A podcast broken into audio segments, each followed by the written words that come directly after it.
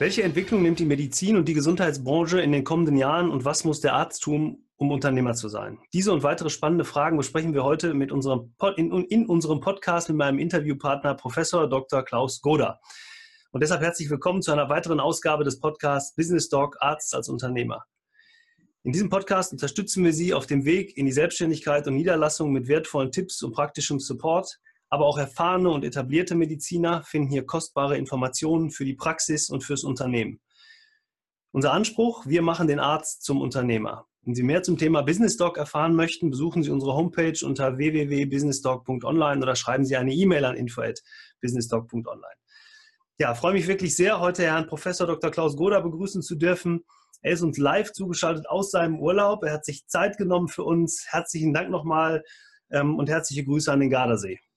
Ja, guten Tag und äh, auch herzlich willkommen und sehr gerne stehe ich Ihnen natürlich für das Interview zur Verfügung. Ähm, bevor es jetzt losgeht und mit unserem mit unserer Frage, mit unserem Frage- und Antwortspiel würde ich Sie gerne nochmal für, für alle, die Sie nicht kennen und damit man auch weiß, mit wem wir heute sprechen, nochmal offiziell vorstellen. Dr. Klaus Goda ist Hausarzt, verheiratet, mit, hat einen Sohn, lebt zurzeit in Neuss. In, der, in, den entsprechenden Fachausschüssen von Kreistag und Stadtrat gilt er als Experte für Gesundheits- und Sozialpolitik und tritt seit Jahren vehement für die Belange des Mittelstandes ein. Er ist Facharzt für Allgemeinmedizin, niedergelassen in einer hausärztlichen Praxis, wie wir gerade gesagt haben, seit 1990 in Neuss. Er ist ehemaliger ärztlicher Geschäftsführer der Bundesärztekammer Kreistagsabgeordneter im Rheinkreis Neuss mit Schwerpunkt Gesundheits- und Sozialpolitik. Er ist Mitglied im Wirtschaftsrat der CDU, Mitglied im gesundheitspolitischen Arbeitskreis der CDU in Nordrhein-Westfalen, stellvertretender Vorsitzender der Mittelstandsvereinigung in Neuss und langjähriges Mitglied des Hartmann-Bund Landesvorstandes und außerdem noch ähm, ärztlicher Beirat der IC Wirtschaftsberatung. Also nochmal, Herr Dr. Goda, herzlich willkommen. Freue mich wirklich sehr, bei den ganzen Dingen, die Sie sonst noch machen, dass Sie sich Zeit nehmen, in unserem Urlaub ähm, die Fragen äh, zu beantworten und zur Verfügung zu stehen. Ähm, wenn wir einfach mal einsteigen mit Ihren Worten, was, machten, was machen Sie heute beruflich, privat? Wie sieht Ihr Tagesablauf aus? Also der Tagesablauf äh, in der äh, Praxis äh, in Neuss, das ist halt eben eine typische allgemeinärztliche Hausarztpraxis ähm, sieht so aus, äh, äh, vormittags und nachmittags Sprechstunden, wobei natürlich äh, gerade unter der aktuellen gesundheitspolitischen Diskussion sollte man denn die Sprechstundenzeiten offiziell von 20 auf 25 Stunden pro Woche erhöhen. Das ist natürlich ein Witz, weil jeder niedergelassene Arzt mit einer großen Praxis arbeitet selbstverständlich mehr als 25 Stunden in seiner Praxis. Ja. Da kommen Sie leicht eher auf das Doppelte. Äh, und äh, natürlich ähm, äh, weicht die tatsächliche Arbeitszeit in der Praxis bei fast jedem Arzt davon ab, was an Sprechstundenzeiten auf dem Schild an der Tür steht. Ja, fast jeder Arzt, den ich kenne, hat seine üblichen Sprechstundenzeiten äh, 8 oder 9 Uhr bis mittags um 12 und mhm. dann wieder von 16 bis äh, 18, 19 Uhr. Ähm, meistens wird auch noch irgendwo eine Abendsprechstunde äh, angeboten in der Woche, was auch sehr sinnvoll ist für Berufstätige, wird auch immer alles sehr gut äh, angenommen.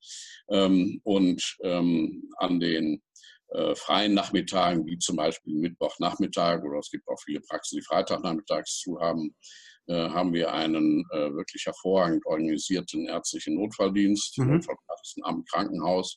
Das ist auch heute natürlich der übliche Standard, am Wochenende natürlich auch fortgesetzt. Ähm, trotzdem nutzt man natürlich auch einen freien Mittwochnachmittag und einen Freitagnachmittag für Hausbesuche, für Visiten im Altenheim und natürlich für den für den doch erheblichen Schriftkram und äh, die Bürokratie, die es in der Praxis halt eben gibt, mhm. die man mit einigermaßen äh, Organisation dann doch auch ganz gut bewältigt bekommt. Okay. Mhm. Wie schaffen Sie denn den Ausgleich? Also ich habe ja gerade Ihren, Ihre Vita vorgelesen, das, was Sie ja. auch äh, gesundheitspolitisch oder politisch im, im, im, Ehrenamt auch noch machen. Äh, wie schaffen Sie einen Ausgleich? Also zwischen der Praxistätigkeit, dann dem sozialen, beruflichen Engagement. Sie haben Familie. Ähm, wie, wie, kriegen Sie es hin? Mhm.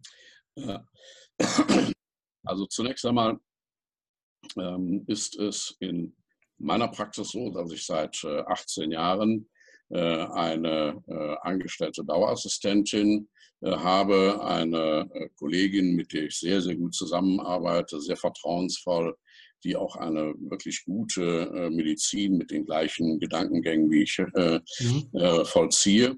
Äh, diese Kollegin entlastet einen natürlich zeitlich schon mal enorm. Mhm. Äh, nur so geht das eigentlich, dass ich halt Zeit habe für die äh, berufspolitischen und auch allgemeinpolitischen Ämter und Funktionen, die ich ausübe. Und es war eigentlich immer so, dass so ein bisschen zwei Herzen in meiner Brust geschlagen haben. Also einmal natürlich das ärztliche Wirken mit der Hand am Patienten und auf der anderen Seite natürlich auch einfach ähm, das Engagement ähm, im Allgemeinen, insbesondere natürlich für die Kolleginnen und Kollegen, aber auch einfach für die Menschen vor Ort. Und deshalb habe ich eben entschlossen, für den äh, Kreistag äh, zu kandidieren, ähm, in dem Wahlbezirk, wo ich natürlich auch meine Praxis habe. Mhm. Ähm, und ich denke mal, es trägt viel dazu bei, äh, dass ich, gut, ich bin dreimal direkt äh, wiedergewählt worden mit einer sehr, sehr guten Stimmenzahl. Da freut man sich natürlich drüber. Mhm. Man freut sich auch deshalb drüber, weil ich nicht der Typ des aalglatten Apparatschicks bin, sondern einfach ein, ein Hausarzt, der mitten im Leben steht. Mhm. Und das wissen die Leute. Und ich glaube, das Stichwort ist da einfach Authentizität. Ja. Wenn die Menschen merken, man ist authentisch, dann finden sie eben auch das nötige Vertrauen zu einem, ja. sowohl mhm. als Arzt als auch Politiker. Und die Motivation ist für beides eigentlich gleich. Man möchte etwas für die Menschen tun. Mhm. Berufspolitisch natürlich auch für die Kolleginnen und Kollegen. Sie hatten ja erwähnt, ich äh, war fünf Jahre äh, ärztlicher Geschäftsführer in unserer äh, Bundesärztekammer und habe seinerzeit schon viel an der Novellierung der GEE mitgearbeitet. Mhm.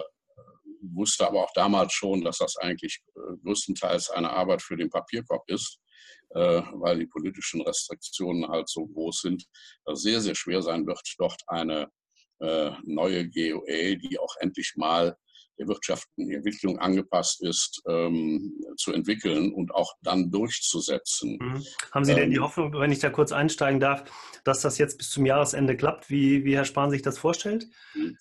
Das wird mit Sicherheit nicht zum Jahresende klappen. Okay. Man kann froh sein, wenn es zum Ende der Legislaturperiode funktioniert. Ja. Ähm, ich bin schon sehr froh, äh, dass im Moment eigentlich äh, federführend für die Novellierung der GOE äh, Klaus Reinhardt, der Hartmann-Chef, äh, Mitglied mhm. im Vorstand der Bundesärztekammer ist, äh, der auch aus seiner praktischen Erfahrung als Hausarzt eben da sehr viel mit einbringen kann und versucht eben die verschiedensten Interessen der einzelnen Fachgruppen zu bündeln, was mhm. gelingt. Mhm. Irgendwo da doch ähm, Solidarität unter den einzelnen Fachgruppen. Mit einer vernünftigen Moderation kann man das herstellen. Also die Arbeit auf ärztlicher Seite ist eigentlich getan.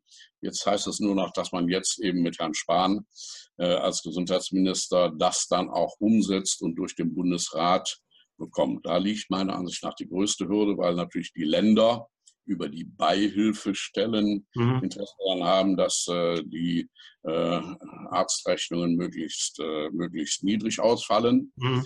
Äh, und wir Ärzte eigentlich ein sehr berechtigtes Interesse daran haben, dass unsere Arbeit äh, in der, in der Praxis dann auch mal endlich entsprechend gewürdigt wird und einfach mit der wirtschaftlichen Entwicklung auch mal, auch ja. mal ein bisschen äh, mitzieht. Wenn wir noch mal kurz auf die Verhandlungen eingehen, glauben Sie denn, dass es sinnvoll ist, dass die Kommission, die sich ja gerade erst findet, äh, auch noch mehr mit, mit Praktikern, also mit Ärzten besetzt werden sollte und weniger äh, mit, mit Politikern?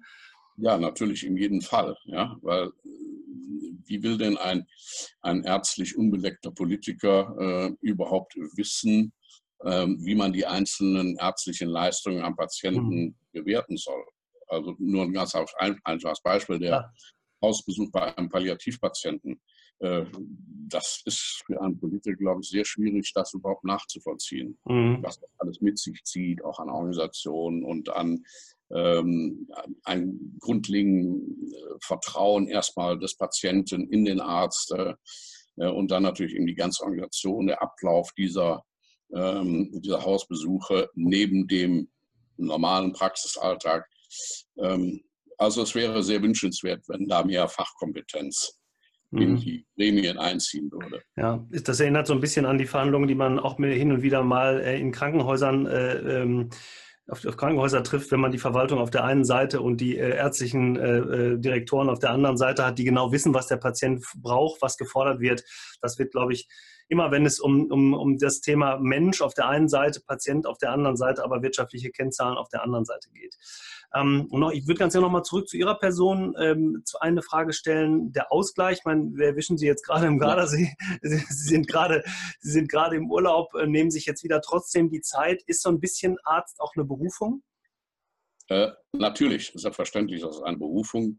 Äh, und man darf meiner Ansicht nach an den Beruf überhaupt nicht mit der Vorstellung herangehen, dass man äh, Montagmorgens um 9 Uhr mit der Arbeit beginnt, äh, um 16 Uhr dann den Griffel fallen lässt ähm, und sich am Freitagmittag dann ins Wochenende verabschiedet.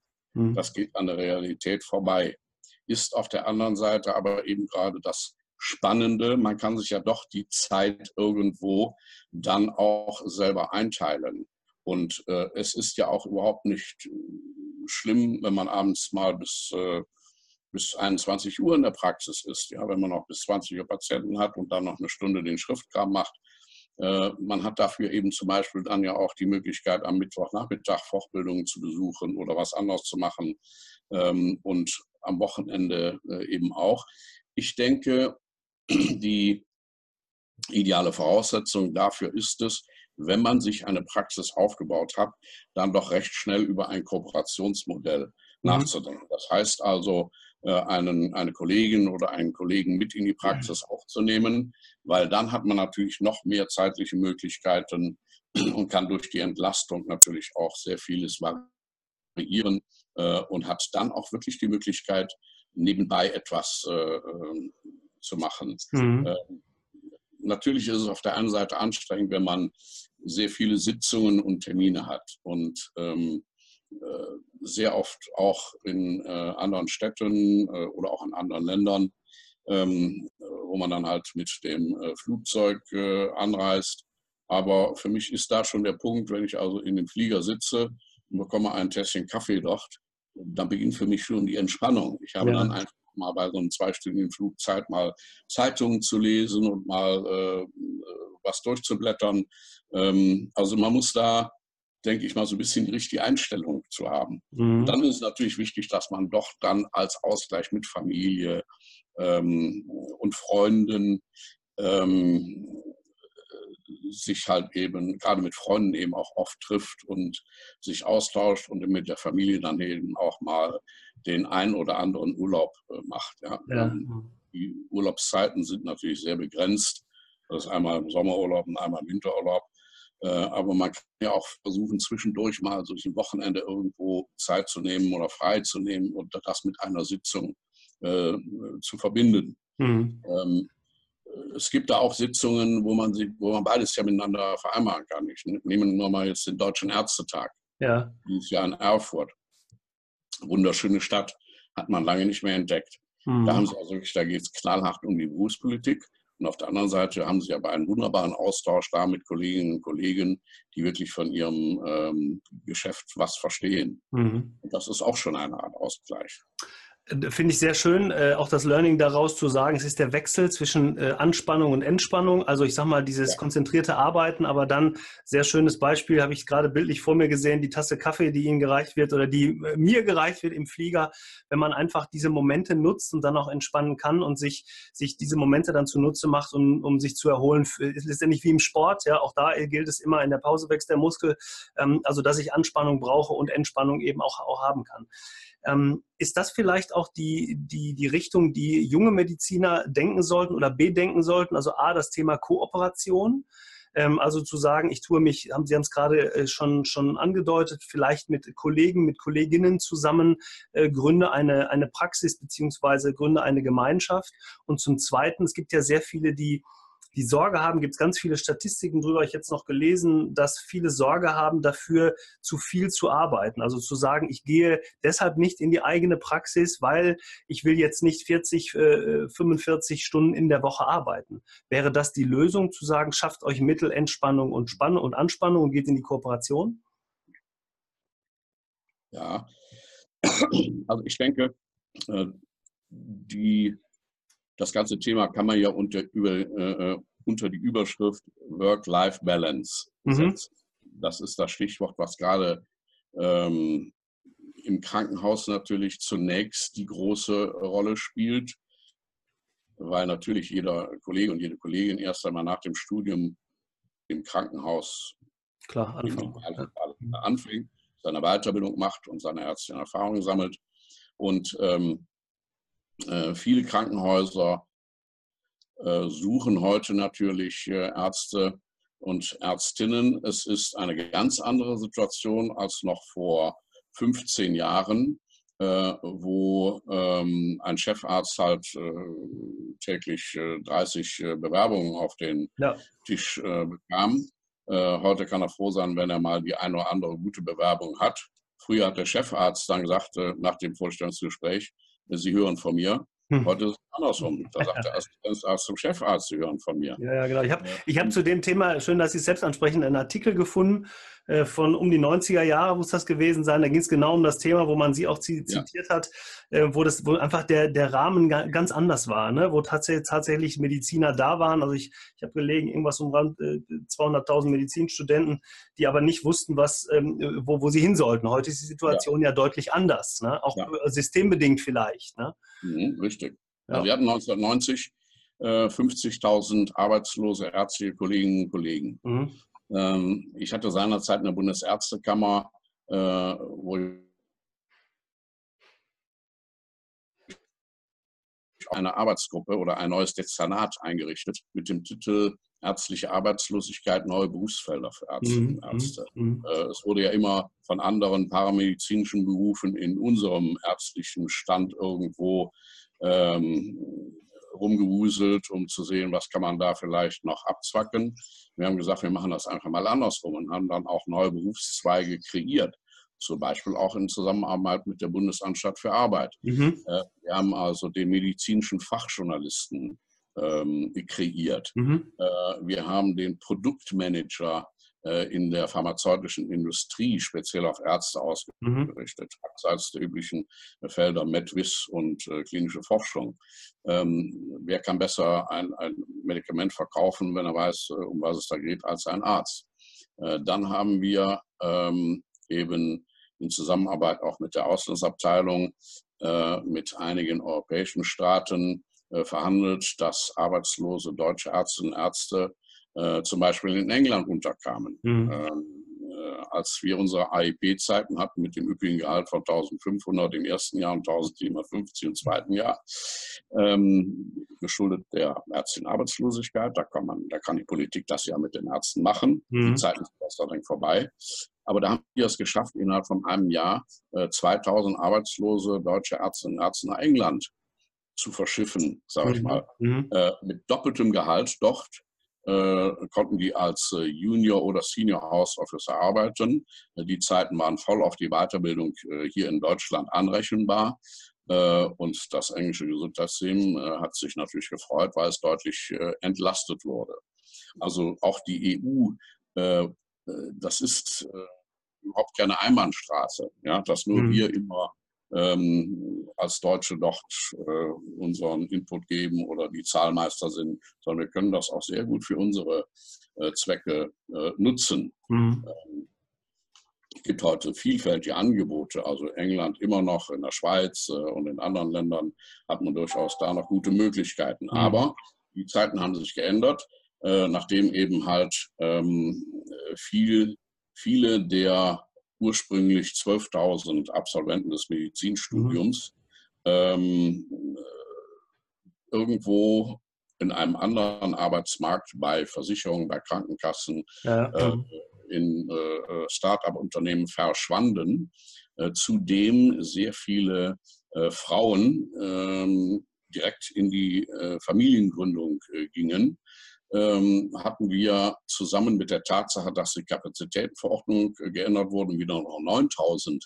Absolventen des Medizinstudiums hatten, davon 3000 irgendwo wegdiffundiert sind. Das heißt, es kamen auf einmal äh, nicht mehr wie früher 12.000 Stellensuchende äh, Kolleginnen und Kollegen auf dem Arbeitsmarkt an, sondern nur noch 6.000. Mhm. Damit äh, natürlich mit der Ausbreitung des ärztlichen Angebotes in Kliniken und in den Praxen äh, haben wir heute eben einen Markt, der für die äh, jungen Kolleginnen und Kollegen exzellent ist. Also heute kann man sich wirklich aussuchen, was mache ich denn, wo gehe ich denn hin. Und es ist absolut auch empfehlenswert, die eigene Praxis bei den jetzigen Bedingungen zu gründen oder eine Stelle in einer Praxis zu suchen. Wichtig ist meiner Ansicht nach, dass man auch dort erstmal ein vernünftiges persönliches Marketing betreibt. Mhm. Das heißt, man muss also sehen, dass man in dem Ort, in dem Stadtteil äh, bekannt wird äh, und äh, sich da auch irgendwo sozial engagiert. Äh, dann kann man also eigentlich schon von einer Garantie sprechen, dass die Praxis gut läuft. Dann sollte man sich auch möglichst rasch überlegen, ob man das eben in einer Berufsausübungsgemeinschaft macht oder noch ein Arzt oder Ärzte mit reinnimmt, ja. äh, oder eine Gemeinschaftspraxis oder eine überörtliche Berufsausübungsgemeinschaft bildet. Das lässt alles ja das vor vier oder fünf Jahren äh, geänderte Vertragsarztrechtsänderungsgesetz, schreckliches Wort. Ja, ja, ja, das ist alles halt hinzu. Genau. Neue Kooperationsformen. Sind, sind vielleicht auch genau das die Gründe, also dafür äh, äh, zunächst ein, ich nenne es jetzt mal überhitzter, überlagerter Gesundheits- äh, oder zu, zu, viel, äh, zu viele Studenten, die abgegangen sind, zu viele Leute, die Medizin studiert haben, zu wenig Berufsmöglichkeiten, zu, zu wenig Alternativen, die Aufweichung der letzten Jahren gerade durch die ähm, gerade schon angesprochenen Gesetzesänderungen. Dann natürlich auch ein, ein veränderter Gesundheitsmarkt, eine äh, Politik, die auch die Möglichkeiten innerhalb von Europa zugelassen hat. Ne? Auch da gibt es ja viele, viele, die mittlerweile sagen, ich nehme das Wissen, was ich habe, die Ausbildung, wie ich habe und, und, und gehe noch woanders hin, das, äh, ohne das zu werten. Das ist ja eine, eine, auch eine, eine Frage der persönlichen Weiterentwicklung.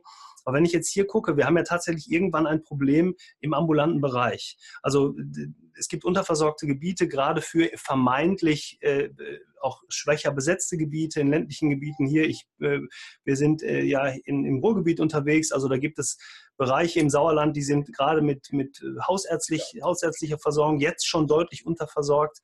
Ähm, Wobei es, es, es, nie einen wirtschaftlichen Grund hätte. Sie haben es gerade gesagt. Also wenn ich in diese Region gehen würde, ich würde wirtschaftlich eine sehr gut funktionierende Praxis haben. Aber die Frage, vielleicht auch aus, aus Ihrer Sicht, aus Ihrer Erfahrung heraus, warum ist es so schwierig zu sagen, wir gehen gerade in die ländlichen Gebiete? Mhm.